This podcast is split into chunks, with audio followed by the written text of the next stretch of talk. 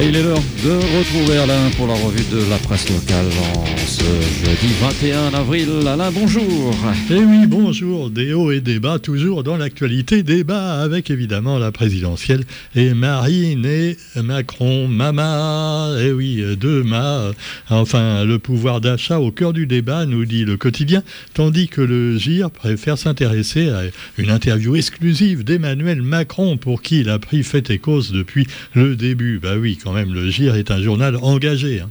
engagé anti-Poutine, anti-anti-vax et évidemment pro-Macron. Alors cela dit, euh, Marine Le Pen, on l'accuse euh, quelquefois d'être euh, du côté de Vladimir Poutine et là justement elle s'est justifiée par exemple sur la banque qu'elle a utilisée pour, pour sa campagne, voilà, parce qu'en France elle n'arrivait pas à trouver du crédit. Alors le pouvoir d'achat, eux, ils n'ont pas à s'en plaindre quand même, hein, que ce soit Madame Le Pen ou Monsieur Macron, ils ont quand même ce qu'il faut euh, dans leur portefeuille, mais euh, les Français, bah, pas toujours. Il paraît quand même, d'après les débatteurs et d'après les commentateurs, que les seuls qui ont profité vraiment de, des dernières années euh, de, mandat d'Emmanuel Macron, ce sont les classes moyennes et les plus riches. Par contre, les plus pauvres bah, sont aussi pauvres qu'avant, sinon plus. Alors la redistribution est inégalitaire, selon certains, et c'est là-dessus qu'a voulu donc argumenter Le Pen face à son adversaire. Et puis depuis le déclenchement de la guerre en Ukraine, la question du pouvoir d'achat est donc redevenue la priorité des Français, mais surtout des Réunionnais, et oui, des Réunionnais aussi, devant l'emploi et la sécurité. Alors on sait que euh, les deux candidats veulent mettre plus de policiers euh, dans les rues, euh, mais par contre, pour ce qui est de la sécurité réelle des Français, bon, s'il faut qu'ils se protègent des flics, c'est pas mieux. Bon, mais cela dit, allez, ne soyons pas quand même gilets jaunes dans l'âme, même si à Maurice, ça repart. En effet, la colère contre la hausse des carburants fait que chez nos voisins mauriciens, il y a de nouveau des gilets jaunes. Alors est-ce que ça va repartir aussi chez nous? Quoi qu'il en soit, eh bien, on a parlé dans le débat d'hier des mesures que pourrait prendre euh, le gouvernement selon euh, qu'il soit macroniste ou euh, marinien ou le péniste. Le, le pénien non, le pénien, ça fait pas joli. Alors cela dit, eh bien, on a demandé l'avis dans le quotidien d'un spécialiste, d'un expert. Hein. Alors, on lui a demandé son avis sur les arguments d'Emmanuel Macron et sur ceux de Marine Le Pen. Alors évidemment, comme c'est un économiste, euh, il dit que les, les, arguments de Marine Le Pen, ça peut pas marcher, voilà. Alors que ceux de Macron, oui, c'est pas mal, mais enfin des fois, peut mieux faire. Bref, euh, l'un comme l'autre, on a l'impression que c'est pas terrible pour les Français. Cela dit, eh bien, le débat était un petit peu ennuyeux, c'est vrai, mais euh, il y a quand même eu quelques ripostes, voilà, qui sont venus du style Marine Le Pen qui dit à son, à son adversaire, vous bloquez les prix, mais vous auriez pu bloquer les taxes. Ah oui, c'est sûr que ça aurait été mieux. Et puis Emmanuel Macron qui dit Un président ne peut décider à la place de l'employeur. C'est pas vous qui allez faire les salaires, a-t-il dit à Marine Le Pen. Bah oui, parce que c'est sûr qu'on ne peut pas toujours obliger les employeurs à augmenter leurs employés. Alors évidemment, ça aurait été Mélenchon, euh, c'était peut-être différent. Il aurait tout nationalisé, on n'en parle plus. Bon, quoi qu'il en soit, eh bien, après l'appel justement de Jean-Luc Mélenchon pour les législatives, à la réunion des accros et des accords. Des accords et des accros, bah oui. Euh, les fâcheux, les, fâchés deviennent fachos quelquefois. C'est un petit peu embêtant, mais enfin c'est comme ça. Donc Jean-Luc Mélenchon vise une majorité de députés aux législatives pour espérer imposer une cohabitation et pourquoi pas devenir Premier ministre. Ah, ce serait rigolo, tu vois, imagine euh, Emmanuel Macron réélu. Et après aux législatives, qui c'est le grand gagnant? C'est Jean-Luc. Eh Alors donc premier, ça aurait rappelé le, vous vous souvenez la période Chirac-Mitterrand. Ah oui, c'était fabuleux. Alors, cela dit, dans le département où il a rassemblé 140 000 électeurs, à savoir à La Réunion, l'Union est bien avancée sur des circonscriptions, mais elle n'empêchera pas les rivalités sur d'autres, parce que chacun veut sa part du gâteau. Eh oui, chacun veut sa place au soleil de La Réunion. Il y en a un qui a trouvé sa place au soleil de La Réunion, c'est le nouveau directeur de l'ARS. Il succède à Martine Ladoucette.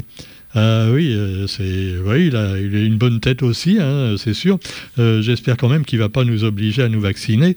Euh, mais enfin, cela dit, Gérard Cotellon a été nommé directeur général de l'ARS Réunion pour remplacer Martine, qui a fait valoir ses droits à la retraite. Ah. Alors, les antivax sont souvent venus manifester sous les fenêtres de l'ARS. Autant de Martine, sera-ce le, sera, le cas aussi avec Gérard? Alors, celui-ci, il, vous est présenté, il a l'air bien sympa. Hein. Est un peu en surpoids, hein, alors attention. Hein. Là, il y a de la comorbidité dans l'air. Alors, mais rassurez-vous, il a eu ses quatre doses. Hein. Il n'y a pas de souci là-dessus. Alors, cela dit, euh, on rappelle également euh, sa carrière à Gérard Cotellon, qui a donc été nommé directeur de l'ARS. Alors il veut, évidemment, euh, il nous rappelle les, gestes barrières et tout ça, bon, enfin des choses que on savait déjà, mais qu'il y en a qui veulent toujours pas respecter, parce que le virus est toujours là, il faut quand même faire attention. Et puis notons également le 33e salon de la maison qui se tiendra au parc des expositions euh, à la fin du mois jusqu'au 8 mai. Alors c'est un événement majeur pour l'économie locale. Ça permet aux gens qui ont encore une maison en bon état de tout refaire quand même pour se faire plaisir, euh, quand ils peuvent évidemment. C'est sûr qu'ils peuvent pas tout. Alors justement, eh, on nous dit qu'il faut faire des économies, essayer de moins dépenser, mais on, nous encourage à dépenser quand même. Alors remarquez, en matière d'écologie, c'est un peu la même logique. Vous avez maintenant des bibottes. Des bibottes, alors qu'est-ce que c'est les bibottes? Eh bien, euh, c'est une broyeuse euh, automatique de bouteilles en plastique. Et euh, on en a dans, les, supermarchés. À Sainte-Marie, par exemple, lors d'une démonstration, Leclerc a annoncé équiper sept magasins de l'île de ces machines. Alors elle participe au recyclage et à la valorisation du geste de tri en broyant les bouteilles en plastique. Alors bon, c'est bien. Le problème, c'est qu'après, euh, bah, ça peut pas être traité à la Réunion. Donc les tonnes de, de déchets de broyage de bouteilles sont envoyées, euh, bah oui, à l'autre bout du monde. Euh, bon, alors on voit pas trop où est l'économie là-dedans, mais ah oui, mais ça évite que les bouteilles partent dans la mer. Oui, c'est sûr, vu comme ça, c'est quand même sympa. Alors nous trouverons aussi, euh, justement, dans, dans, dans l'actualité un peu plus culturelle, le Salon du Livre à Saint-Pierre du 12 au 14 mai.